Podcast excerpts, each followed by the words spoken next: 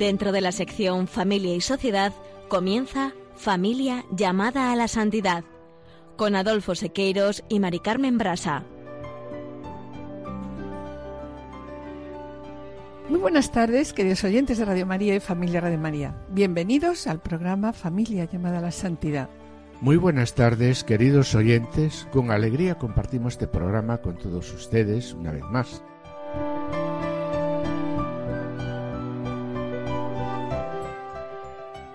En la primera sección que presentamos hoy, vamos a detenernos en estas palabras del Papa Francisco. El amor herido puede ser curado por Dios a través de la misericordia y el perdón. En el colofón hoy tendremos con nosotros un testimonio de paciencia y confianza en Dios de un matrimonio, Juan Quero Monje y Elena Merino Caldas, quienes, después de pasar por relaciones fracasadas, iniciaron el proceso de construir su vida según la voluntad de Dios. Solicitaron la declaración de nulidad de sus uniones anteriores y apostaron por vivir en castidad hasta que pudieran estar casados a los ojos de Dios y de la Iglesia. Bien, y finalizaremos como siempre el programa con una oración. No se lo pierdan, permanezcan en sintonía, permanezcan en Radio María.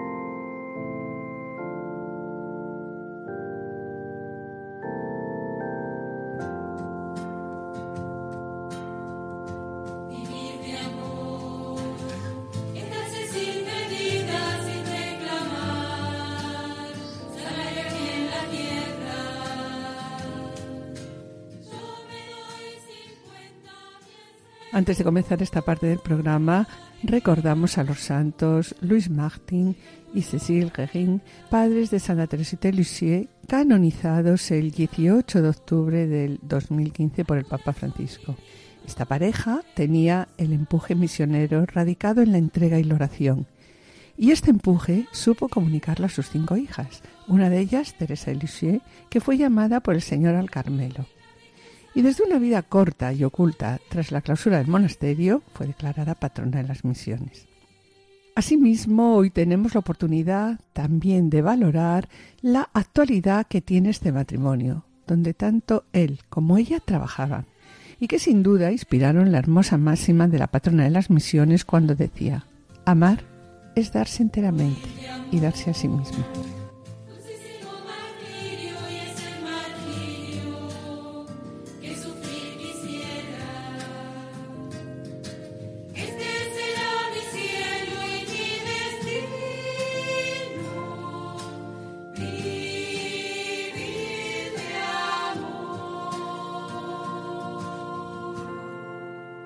Continuando con el designio de Dios sobre el matrimonio y la familia, iniciamos el programa de hoy como acaba, acabamos de presentar, con estas palabras pronunciadas antes de la celebración del Ángelus por el Papa Francisco el 7 de octubre del 2018. El amor herido puede ser curado por Dios a través de la misericordia y el perdón. El Papa Francisco recuerda el plan del amor de Dios por el hombre y la mujer, tal como está registrado al principio de la Biblia, y al mismo tiempo destaca la actitud que debe tener la Iglesia para traer de vuelta a Dios los corazones heridos y perdidos. Sí, por ello, Adolfo, como destacamos en el programa anterior, es necesario aprender a redescubrir la belleza del matrimonio y la familia como una vocación al amor. De ahí que la respuesta a la identidad sobre el matrimonio y la familia, ¿dónde hay que buscarla? Hay que buscarla en el plan creador y salvador de Dios, ¿no? Así es, Mari Carmen. Por tanto, la identidad del matrimonio y la familia hay que buscarla. ¿Dónde, Mari Carmen? en la enseñanza de Jesús. Bien, pues como decíamos en el programa anterior, ¿no? Manos a la obra. Vayamos a Jesucristo, vayamos a Jesucristo para descubrir el proyecto originario de Dios sobre el matrimonio y la familia. Y vayamos a Jesucristo a formularle la pregunta. Sí, de la misma forma que lo hicieron los fariseos. Se le acercaron los fariseos que, para ponerle a prueba, le preguntaron ¿Puede uno repudiar a su mujer por un motivo cualquiera? Sí. Y tras esta pregunta, Jesús, en su respuesta, recurre precisamente al misterio del principio. La respuesta de Jesús está llena de una sabiduría especial y de un modo totalmente novedoso de interpretar la escritura y les dice a los fariseos ¿No habéis leído que el Creador desde el comienzo les hizo varón y hembra? Y que dijo, por eso el hombre dejará a su padre y a su madre, se unirá a su mujer y los dos serán una sola carne. De tal manera que ya no son dos, sino una sola carne. Pues bien, lo que Dios unió, ¿no? No lo separe el hombre. Sobre esta respuesta el Papa Francisco recuerda con estas palabras el diseño de Dios creador en la pareja cuando les dice Desde el principio de la creación Dios nos hizo varón y mujer. Por eso el hombre dejará a su padre y a su madre y se unirá a su mujer y los dos serán una sola carne. Y concluye. Concluye diciendo, no debe dividir el hombre lo que Dios ha unido. Y a continuación también el Papa aclara que en el proyecto original del Creador no existe el hombre que se casa con una mujer y, si las cosas no van bien, la repudia, ¿no? En cambio, sí en ese proyecto hay un hombre y una mujer llamados a reconocerse. Sí, Mari Carmen, a complementarse y ayudarse mutuamente en el matrimonio. Y a continuación, el Papa insiste una vez más sobre la importancia de la fidelidad con estas palabras. Esta enseñanza de Jesús es muy clara y defiende la dignidad del matrimonio como una unión de amor que implica fidelidad, lo que permite a los esposos permanecer unidos en el matrimonio, ¿no? Sí, el matrimonio es un amor de donación recíproca, de entrega mutua, sostenido por la gracia de Cristo.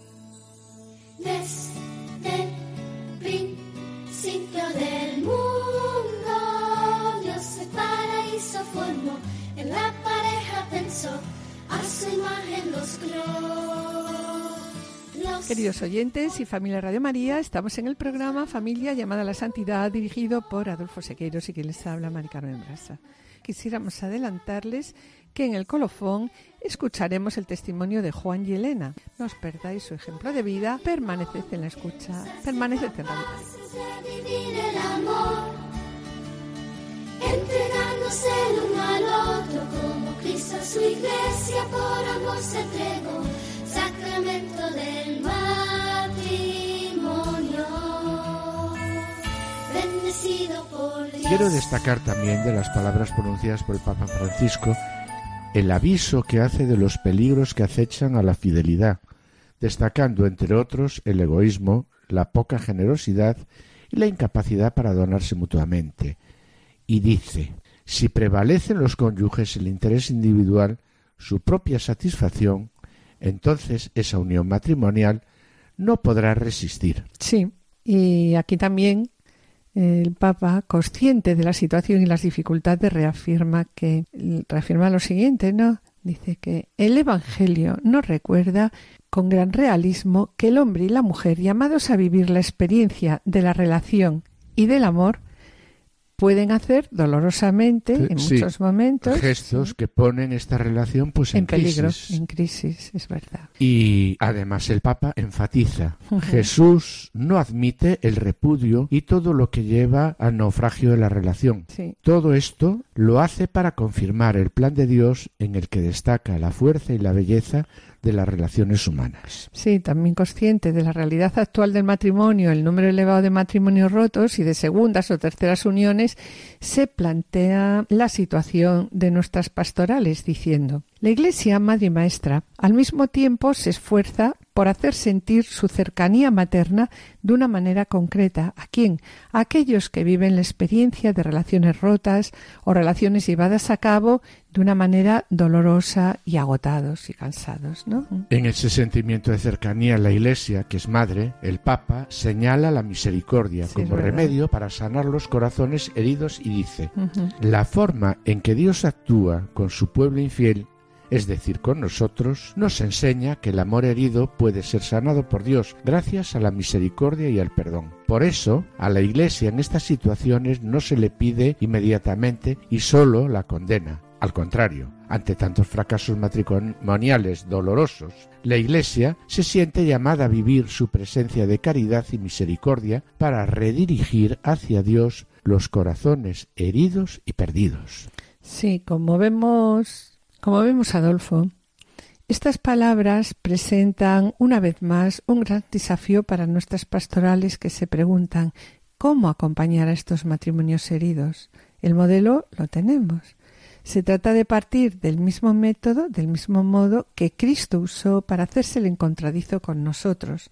Nos ayuda para ello el pasaje de la Samaritana que propone la Moris Leticia, donde se presenta como prototipo de acogida y acompañamiento el encuentro de Cristo con la Samaritana. ¿Y qué es lo que quiere destacar aquí sobre esto la Moris Leticia? Mira, Mari Carmen, trata de acoger y acompañar con paciencia y delicadeza, que es lo que hizo Jesús con la samaritana, como bien dice la Mori Leticia. Dirigió una palabra a su deseo de amor verdadero. ¿Para, qué? Pues sí, pues para qué, claro. Pues para liberarla de todo lo que oscurecía su vida y conducirle a la, alegría, plena del Evangelio. Entonces, Adolfo, ¿cuál es la base de este acompañamiento pastoral? No, me pregunto. Pues bien, la base de este acompañamiento pastoral es la conversión, la conversión que vence al pecado. Vemos como en el caso de la samaritana, en la que Cristo encendió su deseo de agua viva, Jesús, ¿qué le pide a la samaritana? Le pide un profundo cambio de vida que la saque de su, que la saque de su situación, ¿no? De su situación de pecado. Sí, por tanto, no existe un amor cristiano verdadero sin, una, conversión, al amor de Cristo, está clarísimo. Pues sí, la conversión es una tarea ininterrumpida para toda la Iglesia. La conversión es el movimiento del corazón atraído y movido por la gracia a responder a quién? A responder al amor misericordioso de Dios que nos ha amado primero. Dios nos ofrece gratuitamente su perdón. A quienes están abiertos, estamos abiertos a la acción de su gracia. ¿Mm? Sí, y esto sucede pues a través de un arrepentimiento sincero, claro, pero unido al, propósito, de dirigir la vida según pues, la voluntad pues según la voluntad de Dios de cambiar la vida. Claro. Y esto, mis queridos oyentes, esta experiencia es lo que vamos a presentar en el testimonio de esta tarde de Juan y Elena. No se lo pierdan, sigan a la escucha, sigan con nosotros, sigan en Radio María.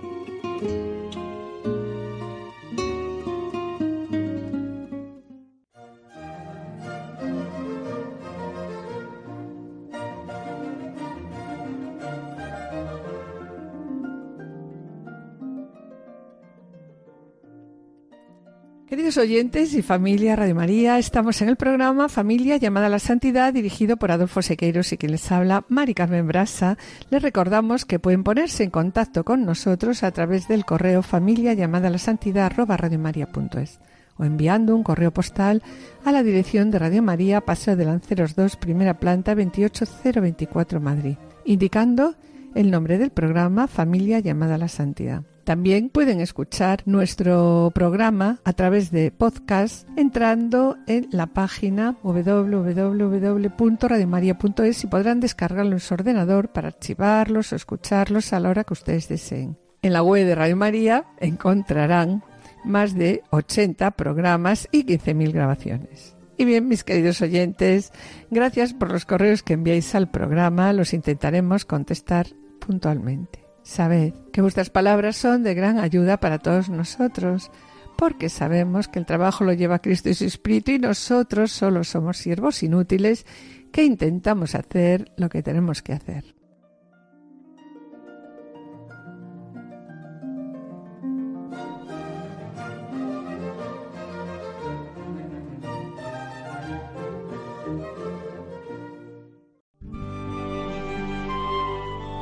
Colofón.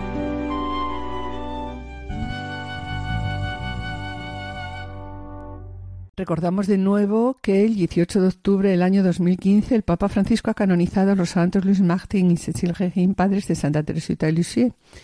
Asimismo, también hoy tenemos la oportunidad de valorar la actualidad que tiene este matrimonio. Este matrimonio donde tanto él como ella trabajaban y que sin duda inspiraron la hermosa máxima de la patrona de las misiones cuando decía, amar es darse enteramente y darse a sí mismo. Bien, mis queridos oyentes, con estas palabras damos paso al testimonio de paciencia y confianza en Dios del matrimonio formado por Juan Quero Monje y Elena Merino Caldas, que después de pasar eh, previamente por relaciones fracasadas, iniciaron el proceso de construir sus vidas según la voluntad de Dios. Juan y Elena Además, son voluntarios de Radio María Segovia, por lo que estamos seguros que muchos de vosotros los conocéis. De ahí que les vamos a pedir que se presenten ellos mismos y nos cuenten las maravillas que ha hecho el Señor en sus vidas. Hola Juan, hola Elena, bienvenidos a Radio María. Hola Mari Carmen, hola Adolfo. Me Llamo, hola, buenas tardes. Me llamo Juan, soy de nacido en Madrid, pero vivo con mi mujer Elena en, Segovia. Hola, buenas tardes familia.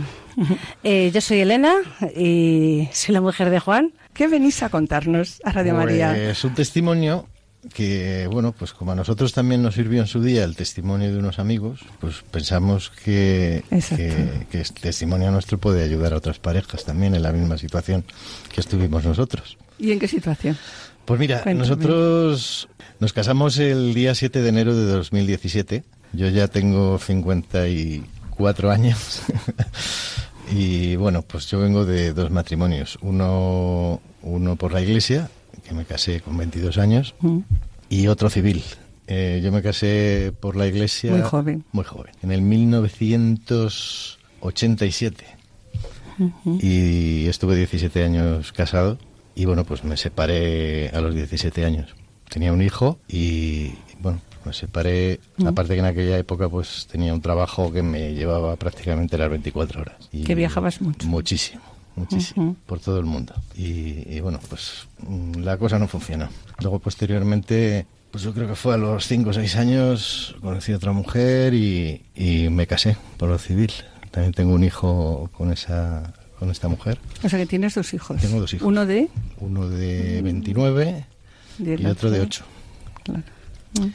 Entonces, eh, bueno, pues me fui, eh, por cuestiones de trabajo, realmente al separarme pues no quise, la segunda vez al separarme, no quise, no quise quedarme en Madrid y me fui a vivir a Segovia, no conocía a nadie. Yo llegué a Segovia, me alquilé un piso, que así conocí a Elena. Y ahí conociste a Elena, fue la que me alquiló el piso. bueno, Elena, ¿y tú? Cuéntanos. Bueno, vamos a ver. Eh, yo me casé, también tengo un matrimonio por la iglesia y me casé muy jovencita. Quizá cuando me casé mm, no sabía realmente lo que, lo que estaba haciendo. Me casé con 22 años, eh, me casé embarazada de mi hija. Mi hija tiene 26 años, va a hacer ahora. Y, y bueno, pues a los 5 años pues me separé, nos separamos su papá y yo. Y la verdad que sí, mm, es bastante doloroso el tema de las separaciones, también para los hijos. Para los niños. Sí, sí, sí, pero claro, eh, después conocí a, tuve otra relación, conocí a otra persona y después de cinco años de relación, pues me quedé embarazada de, mi segundo hijo. Y bueno, ahí ya estaba yo sola y, decidí tenerlo yo sola y, y bueno, pues bien, para adelante siempre en la vida.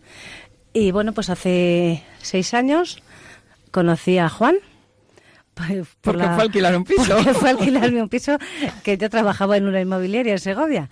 Y la verdad es que de casualidad, para un cristiano no existe la casualidad. Todo fue providencial, porque bueno, ahí empezamos primero una relación de amistad. Y, y, después, pues ya fue la cosa siendo más seria. Y a mí lo que me sorprende cuando nos contabais, un poco antes de comenzar, hace un ratillo, ¿no? Que nos contabais que salíais para ir a misa. Es una cosa como muy curiosa, ¿no? Es que ella, ella, bueno, yo vengo de familia cristiana. ¿Os llamabais? Toda la vida. Sí, nos llamábamos. Lo que pasa es que como ella decía que, le daba un poco pena verme solo, pues, pues me presentaba gente allí y bueno, pues salíamos a tomar algo y, bueno, pero un día me dijo, oye, pues te vienes a misa. Y bueno, pues, pues, vale. Y nos fuimos a misa y a partir de misa, pues fue la misa, peregrinaciones. Yo creo que hemos estado en todos los santuarios marianos del mundo, menos en Akita, en Japón. Yo creo que hemos estado en todos.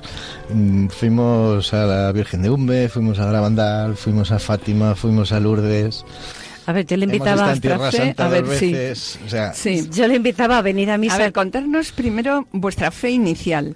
de, Bueno, yo me he educado en una familia cristiana, no muy practicante, pero sí, que eh, guardo un buen recuerdo y yo creo que para mí fue la base principal de mi fe actual, porque estuve 14 años con las monjas hijas de la caridad en Segovia, eh, sí, sí, en, sí. en Cantimpalos, en, en mi pueblo. Y entonces, bueno, pues eso se, se te va quedando, aunque en un momento de tu vida lo olvidas, pero después parece que vuelve otra vez a, a florecer. Quizá también con los problemas, ¿no? Que, que te- se te presentan y al final. Y bueno, pues yo le dije a Juan que, que se viniera conmigo a misa, que, le invitaba, que si quería bien y, y, sí que aceptó. Sí, bueno, yo la verdad que no iba a misa desde, desde que me casé a los 22 años. De hecho, me confirmé yo creo que antes, una semana antes de casarme. Pero bueno, como dice Elena, pues siempre queda el pozo. Entonces tampoco me sonó raro. Pues sí, en aquella situación, realmente cuando estás tocando fondo en una situación de este tipo, pues sí necesitas agarrarte al Señor. Pues no sé, me, me sentí a gusto y a partir de ahí pues estuvimos, vamos, peregrinando por todos sitios.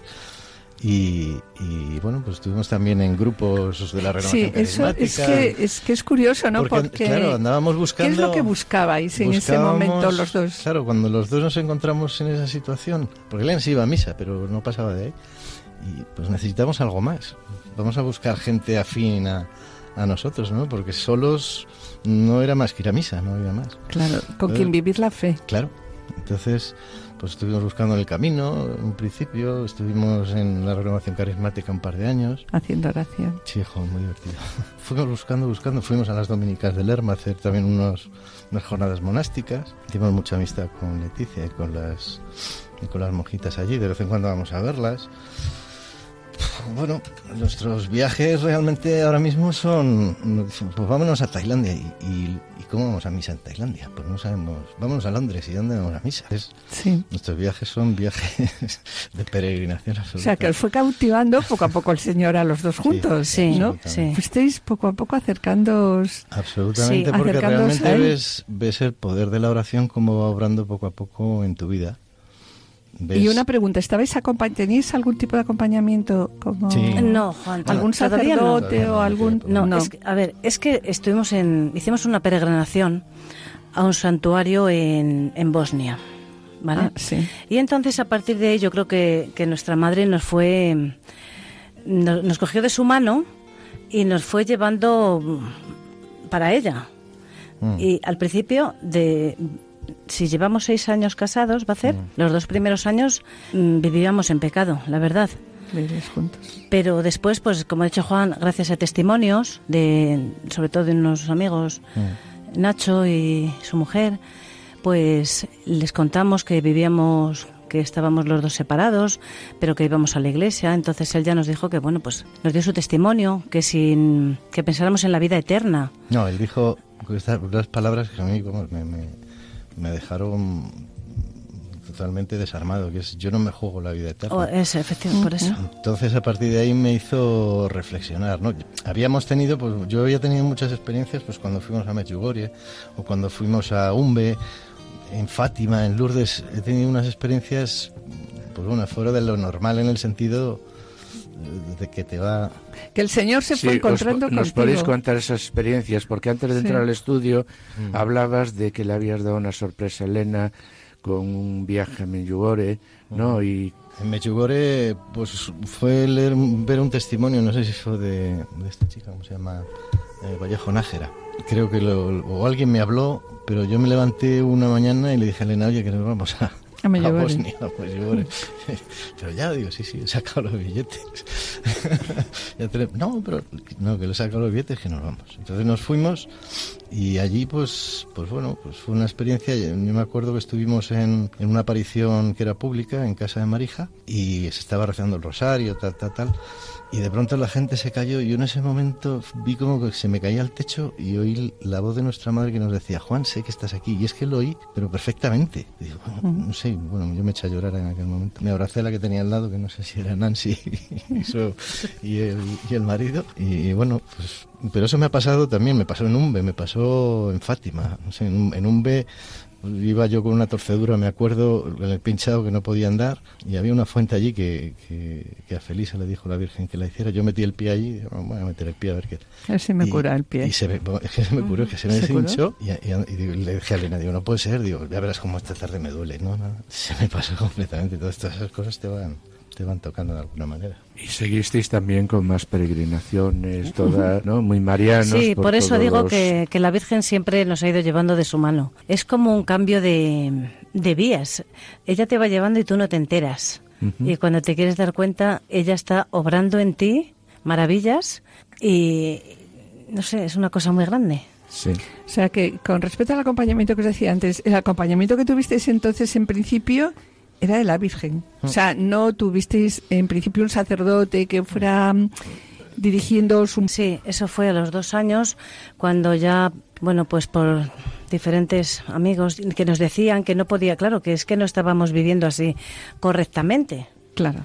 Y entonces, bueno, pues ya nos pusimos en manos del padre Fernando, de un sacerdote allí en Segovia, y bueno, pues él siempre nos dio dirección espiritual, nos acompañó, y la verdad que claro, muy os aconsejo que pidierais nulidad. Sí, claro.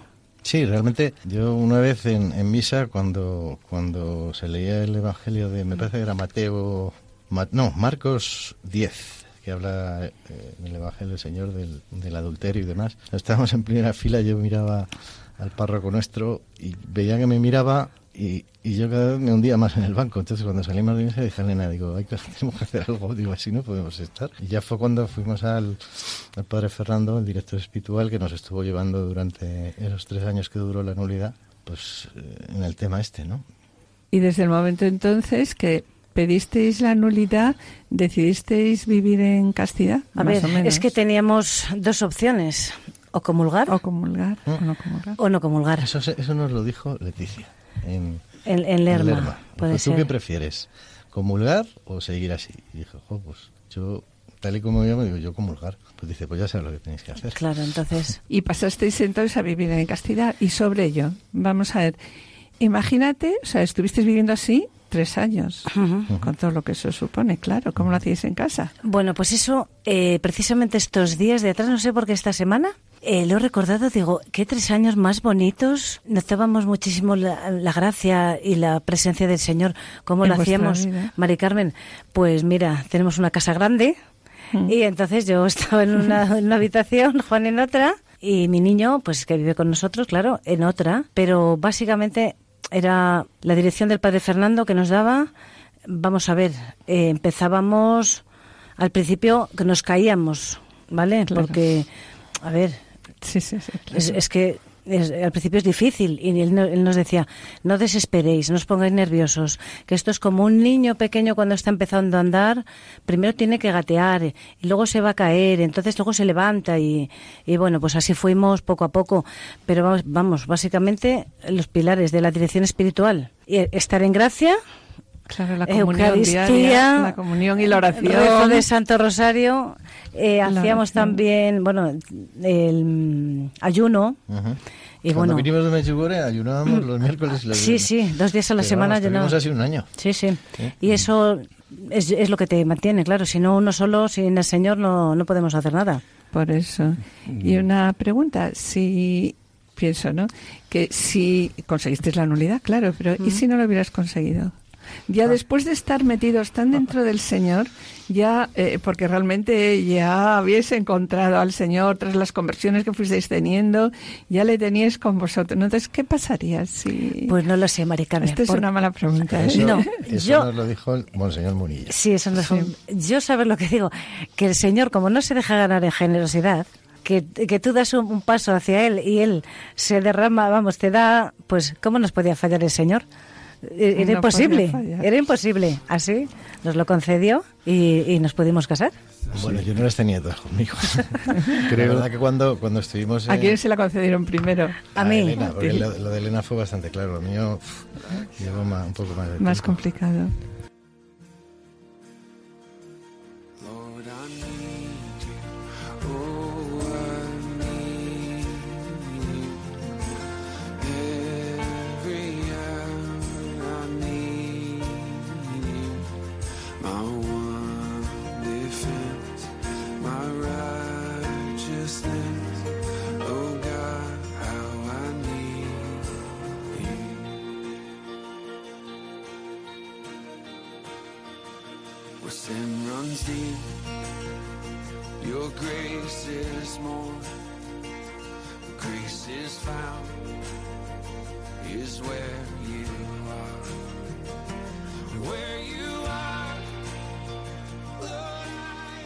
Creo que, bueno, habláis mucho de Medjugorje, que de allí salisteis con, con un, proyecto de vida común. Creo. Sí, bueno, realmente cuando, cuando fuimos a Medjugorje yo estaba en una situación en mi trabajo que, que, bueno, pues quería dejarlo porque es que ya me, me estaba creando ciertos problemas y no quería volver a lo mismo, a volver a fallar en lo mismo. Entonces dije, bueno, cuando venga de Medjugorje tome- tomo la Toma una decisión. decisión. Y la tomé y, y- me fui, vendí, era un- una empresa familiar, vendí mis participaciones y me fui, me fui de la empresa. No tenía, además, no sé, no tenía ningún plan de qué hacer, porque además me hicieron firmar una cláusula de no competencia y tal, con lo cual no podía hacer. No lo meterte en algo de lo mismo, claro. En lo que dije, tú bueno, sabías. Pues, pues nada, pues me tomo un año a ver qué hago. Y bueno, como conocía a los monjes jerónimos de allí de Segovia, pues allí iba yo al monasterio a ayudarles a limpiar, a la huerta, a lo que hiciera falta. Y allí pues me pasaba las mañanas y vamos, feliz de la vida. Y, y bueno, pues con el tiempo, me parece que fue a los ocho meses o así, pues me propusieron trabajar con ellos, que tienen una carpintería de que hacen muebles de iglesia, bancos de iglesia. Y, y me lo pidió el prior, y yo, venga, cubre una baja y tal, que quédate con nosotros un par de meses o tres. Pero, Fray, si yo no he hecho esto nunca, si yo no me he puesto un mono en mi vida. Mm. Y, y eso, bueno, entonces pues estuve trabajando con ellos dos o tres meses y la verdad que fue un- un- una época de mi vida que le vamos a recordaré siempre, ¿no? Era un trabajo muy duro porque hace siete kilos. Claro, aprender a trabajar la madera. O sea, levanta tablón y sube tablón. Sí, es sí. Pero bueno, y, y a los tres o cuatro meses me propusieron, oye Juan, pues mira, nosotros ya somos mayores, estos de patrimonio, queremos cerrar esto, ¿por qué no te lo quedas? Y digo, bueno, entonces un día trabajando, pues sí, yo le pedí al Señor, digo, bueno, Señor, ¿qué, ¿Qué hago? hago? ¿Qué hago? ¿Qué hago, verdad? Y, y él me, yo creo que me indicó, cógelo, venga, Aldo, ¿no? Y me fié. Digo, pues mm, me tiro a la piscina, o sea, no, no había hecho ni un plan de negocio ni nada, ¿no? Y, y, bueno, pues ha salido bien. Ahora estamos precisamente, Elena y yo llevamos ya tres años con la carpintería, ¿no? Y vendiendo los bancos y los muebles. Sí, y- bueno, nos habéis puesto los cuadros. Eh, que, los, los- que los sepan, marcos. que Los sepan bancos ustedes, queridos oyentes, eso es, que los Sí. bancos de la capilla que hay en esta Tenemos- emisora han llegado de la carpintería de ellos.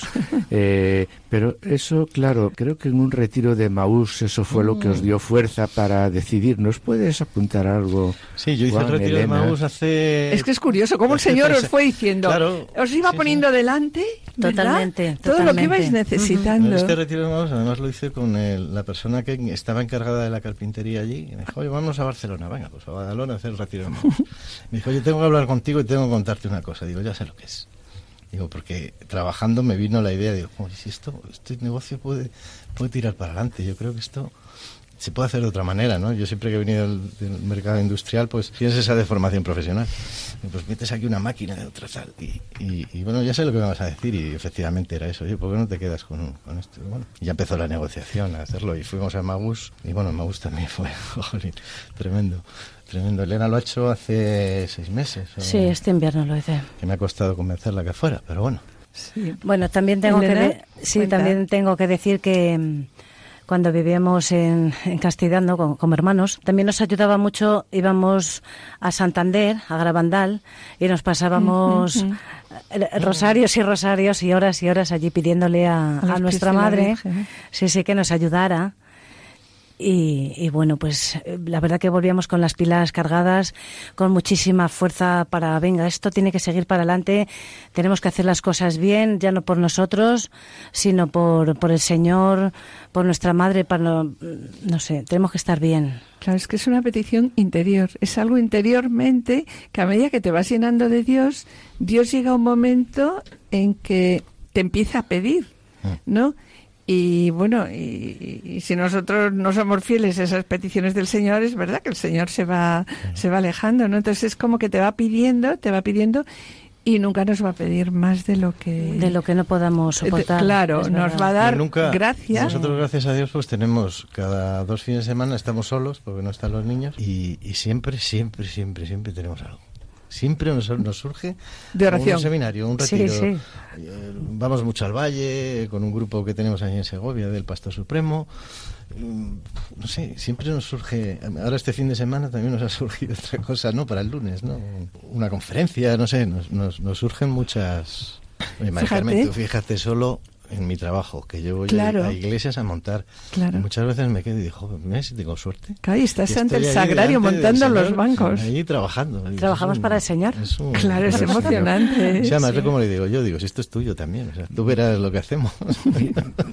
es mi mejor comercial, ¿eh? Sí, sí, sí, sí, Sí, sí. total. Una Además, esto pregunta. no- sí, perdón, Sí, sí. sí, no, una pregunta, eh, porque estás hablando de la presencia del Señor y Mm. con el trabajo y llegar y tener eh, el sagrario allí y, y bueno, vosotros habla, nos comentasteis de viajes a Tierra Santa, uno en una condición Ah, y sí, otro ya de matrimonio. Cuente. Sí. Eh, ¿Nos contáis eso, Elena? Vale, pues ¿Qué- mira, ¿Qué es lo que significó después Hace de- tres años eh, estuvimos con Monseñor Munilla, con la diócesis de San Sebastián.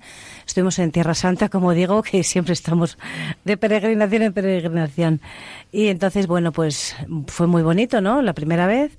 Lo que pasa que cuando tocó ir a Caná de Galilea, pues eh, efectivamente ahí se hacen, se renuevan los votos matrimoniales.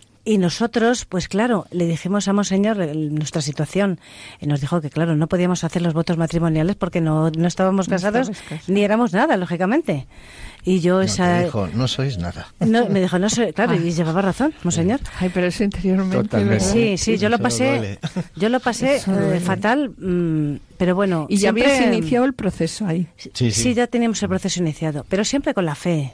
Mm. Y yo decía, Señor, pues lo que tú quieras y venga, concédenoslo, ¿no? Siempre. Rezando.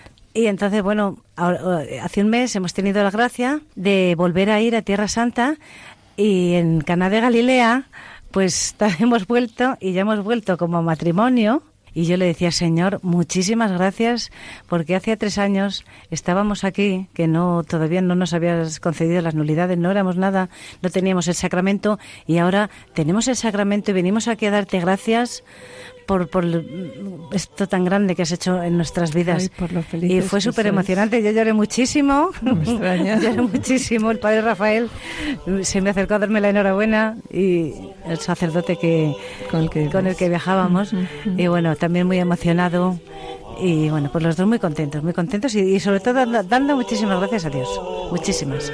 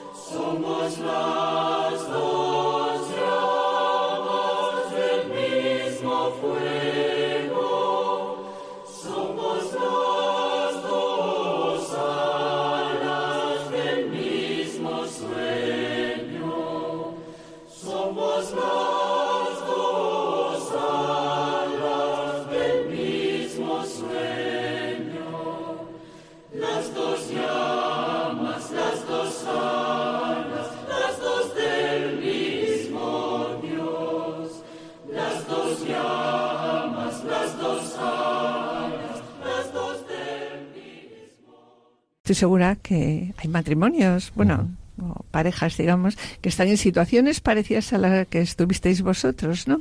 Decís que a vosotros ayudó mucho el testimonio, ¿no? De unos amigos. Entonces, ¿qué consejos les daríais Hombre, en estos momentos? Nosotros, cuando vemos estas situaciones en parejas, los, no, no somos personas que nos, que nos callemos. Al revés, lo contamos. Yo creo que el testimonio, para mí, como otros muchos testimonios de otras cosas, yo he oído testimonios en vuestro programa que me han hecho, vamos, llorar. Ando en el coche con la radio puesta. Yo creo que es muy importante y no callar, y sino decírselo, oye, mira, a mí me pasó esto. Y es Hay gente que te lo acepta. Hay Claro, gente que no, claro. hay gente que dice, joder, tú eres un extremista, tú eres... Bueno, no, yo no soy nadie, yo hecho las cosas como creo en conciencia que se tienen que hacer según un cristiano, ¿no?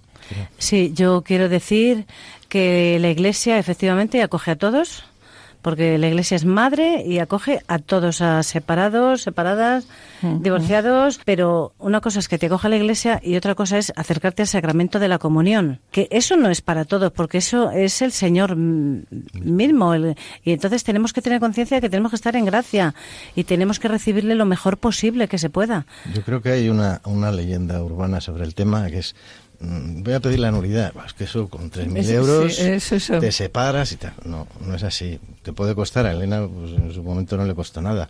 A mí porque tenía economía, pues sí, me costó. Pero bueno, mm, lo O pagué con 300 mucho o gusto. 400, Y es mucho tiempo. Que sí. si análisis psicológicos, que si entrevistas, yo estuve declarando más de 12 horas. Con lo que supone eso. Yo salía de las entrevistas derrotado, o sea, no, no cansado. Que salía, claro, recuerdas cosas que ni te acordabas. Pero, pero yo lo recuerdo mm, y animo a todo el mundo que Sí. pida la nulidad. Y si, si está viviendo Sí. con su pareja, que, que haga lo mismo que nosotros.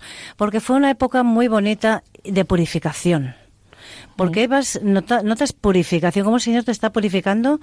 Y cuando hicimos estos tres años en castidad, se van anclando los cimientos de nuestro, matrimonio. matrimonio.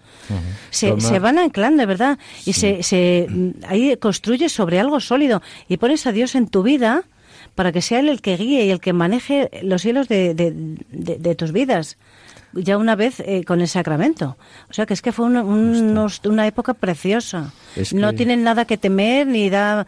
Y con una ayuda espiritual de un luego- sacerdote todo se puede, y con la ayuda das- de Dios. Te das cuenta realmente la responsabilidad que tiene la Iglesia en esto. O sea, no es sí o no, sino que tienen que discernir de una manera.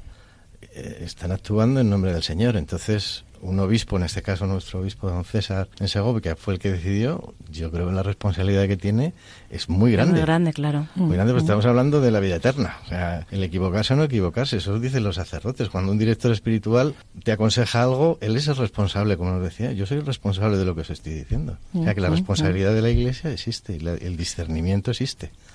Es O sea, no es gratuito. Claro, lo que vosotros Sí. tuvisteis claro, la verdad, desde que empezasteis a salir como, como pareja, desde que os conocisteis, desde que empezasteis a salir, eh, fuisteis teniendo un acompañamiento, una acogida, pero con una meta clara. Sí. Teníais claro el camino y la meta. La meta era llegar a Jesucristo, ¿no? Habíais sido mirados por Él y, y necesitabais llegar, llegar a Él, llegar al amor verdadero realmente, a, a conseguir el amor verdadero, ¿no? Que es el que el Sí. Señor nos da. Es que, mm, vamos, Mari Carmen y yo nosotros lo, lo entendemos así y el otro día hacíamos referencia a una pareja de novios que decían, ¿cómo es posible que el Señor se haya fijado en mí? Sí, sí, ¿Y sí. ¿Qué opinaban vuestros hijos? El pequeño, el pequeño, yo me acuerdo el día de la boda, yo Sí. no, no, no lo llegué a ver, pero me lo, me lo contaron, que lloró y todo, de, de emoción, era emoción. monaguillo y claro, para él, pues un niño de aquella época que tenía seis años, era algo extraño, no sé, ver el tema y además vernos en casa. Y yo se lo explicaba, digo, bien, esto es así. Y se lo explicaba claramente, o sea, no, no Sí, nada. nuestros hijos nos dicen que por qué hacíamos esto.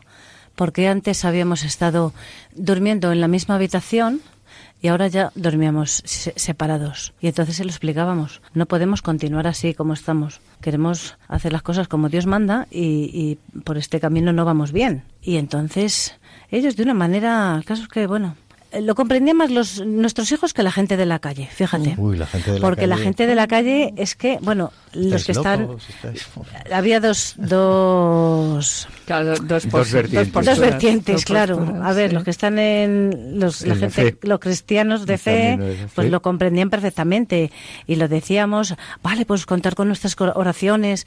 Vamos a rezar por vosotros. Cuando íbamos a Garabandal, cuando estábamos con las, Las siervas, hermanas. con las hermanas, pues siempre nos preguntábamos, nos preguntaban a nosotros, ¿qué tal, qué tal va vuestra nulidad? Estamos rezando mucho por vosotros, chicos, ánimo. Y luego estaba la otra cara de la moneda, que La era la gente. humana, claro. Claro, que nos decían que qué cosa mar- que qué tontería hacíamos, que qué más da, si da igual, que por qué hacíamos esas cosas, que si hoy en día, fíjate, qué más da, si hoy en día todo vale. Y si queréis ir a misa, qué más da, pues si también podéis y, pero no, realmente no, no es así. Hombre, es un tema. El llegar a Cristo no te hace la vida más fácil, te la hace ver de otra manera.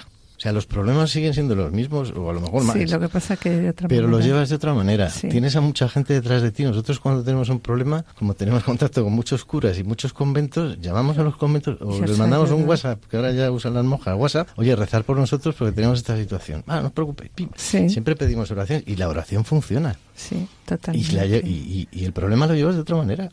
¿Y qué es para vosotros, ahora os hago una pregunta, qué es para vosotros la santidad en este momento? Puesto que el Señor a que nos llama a todos, ¿no? A santificarnos a la santidad a través del amor. Nos está llamando al amor y a santificarnos, ¿no? ¿Qué es para vosotros la santidad en estos momentos que estamos hablando tanto de la santidad de los laicos y en esta familia, en esta, que este programa, familia llamada la santidad, ¿no? A ver, yo quiero Venga. alcanzar la santidad en mi matrimonio, ¿vale? Como, como esposa. Eh, a ver, como dice el padre Rafael, es- eh, esposas, eh, amad a vuestros maridos. Y hoy está escrito, ¿verdad? Sí, sí, sí. Pues como con- Cristo pues nos Mari amó. Carmen, efectivamente, pues con el día a día, con el día a día, porque bueno, pues hay desde que te levantas hasta que te acuestas, la vida te va poniendo 40.000 trabas y en la pareja y bueno, pero es normal. Bueno, pues hay veces que en vez de recriminar algo al otro, pues dices, venga, pues venga, me voy a callar y lo ofrezco así. Y para mí eso es irte santificándote poco a Poco poco, a poco, poco a es que poco, es como- ofrecer Hombre, la santificación tiene mucho que ver con el perdón. Y el perdón, Y el efectivamente. Nosotros nos perdonamos muchas veces, ¿verdad? Discutimos como todo el mundo, a ver. Claro.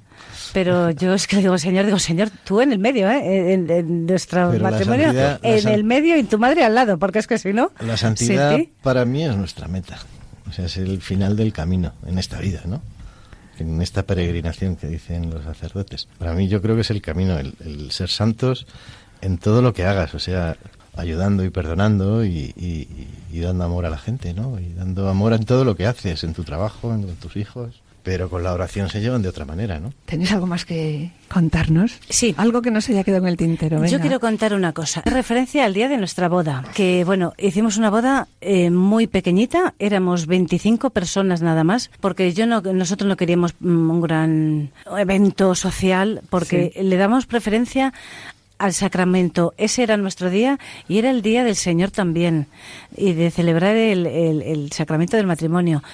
Eh, bueno, lo hicimos en una iglesia románica de Segovia muy bonita. Y, y tengo que decir que en los días posteriores, ya, claro, ya compartíamos lecho, ya dormíamos juntos, y yo le decía, ahí, ahí tuvimos una, una efusión del Espíritu Santo, de verdad, es, eh, es que te das, te das cuenta y palpas el significado del sacramento del matrimonio, lo importante que es. Y lo, no sé cómo decir, es que tuvimos, yo notaba el Espíritu Santo en nuestras vidas de una manera que nunca antes le había percibido. Fue unos días. Sí, y yo le decía, Juan, ¿te das cuenta de que no estamos solos? Ahora mismo en, en- por la noche dice, sí, digo, es el Espíritu Santo, es el Señor que está con nosotros, se ha derramado, es que eh, eh, se derrama el, el Espíritu sobre nuestras vidas. Y yo, es que lo noté muchísimo.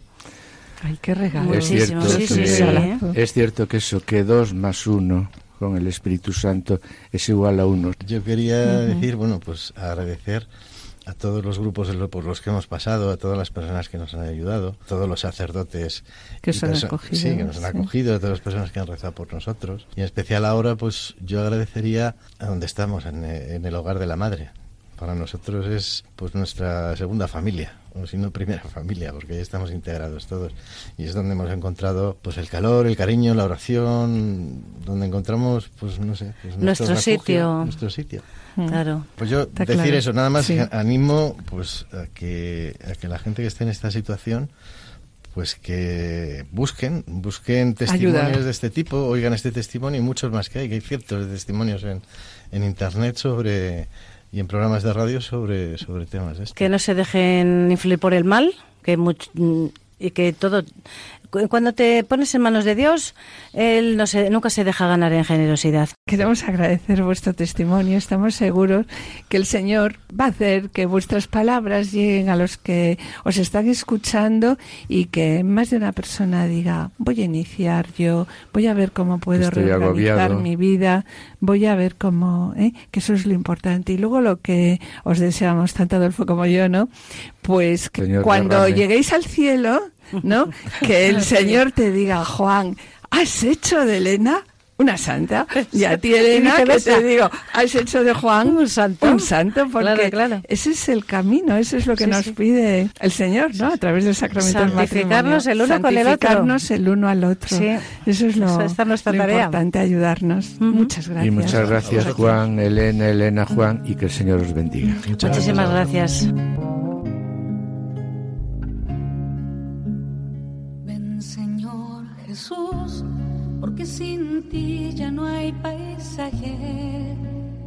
Ven Señor Jesús, porque sin ti no hay melodías. Ven Señor Jesús, porque sin ti no encuentro paz en nada. Sin ti mis ojos no brillan.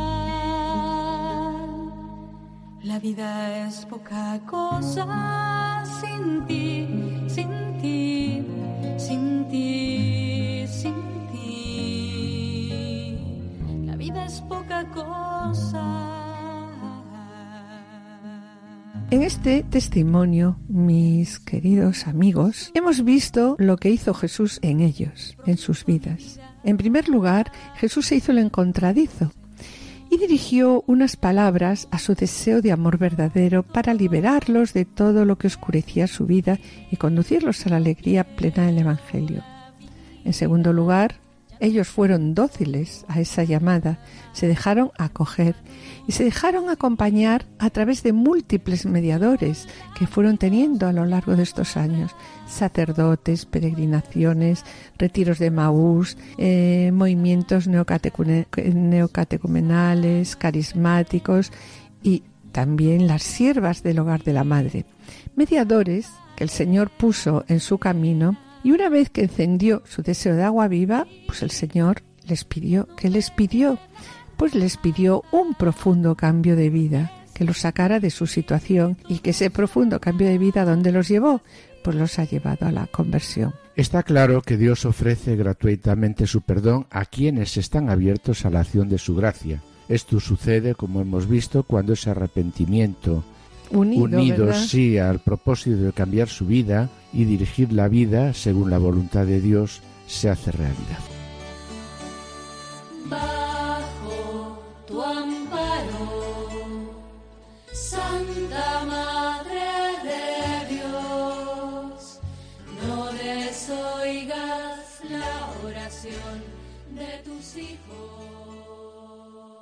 Nos unimos a la oración del Papa que confió las parejas con problemas, las parejas en dificultades, a la intercesión de la Virgen María diciendo, Invoquemos a la Virgen María para que ayude a los esposos a vivir y renovar su unión a partir del don original de Dios. Y lo hacemos con la más antigua oración mariana difundida por Oriente y Occidente. Y esta oración nos dice así. Bajo tu amparo nos acogemos, Santa Madre de Dios. No desoigas nuestras súplicas en las necesidades que te presentamos. Antes bien, líbranos siempre de todos los peligros. Virgen gloriosa y bendita. Amén. Amén.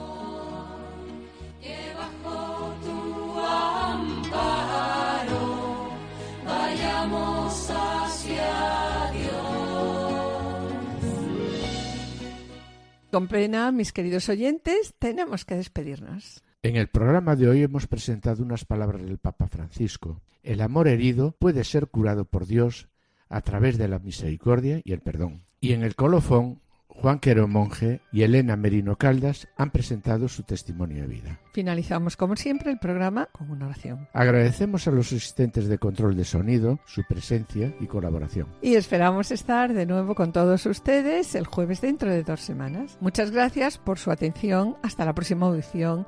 Que el Señor les bendiga. A continuación, damos paso a Lorena del Rey y el programa Voluntarios. No se lo pierdan. Permanezcan en la escucha. Permanezcan en Radio María.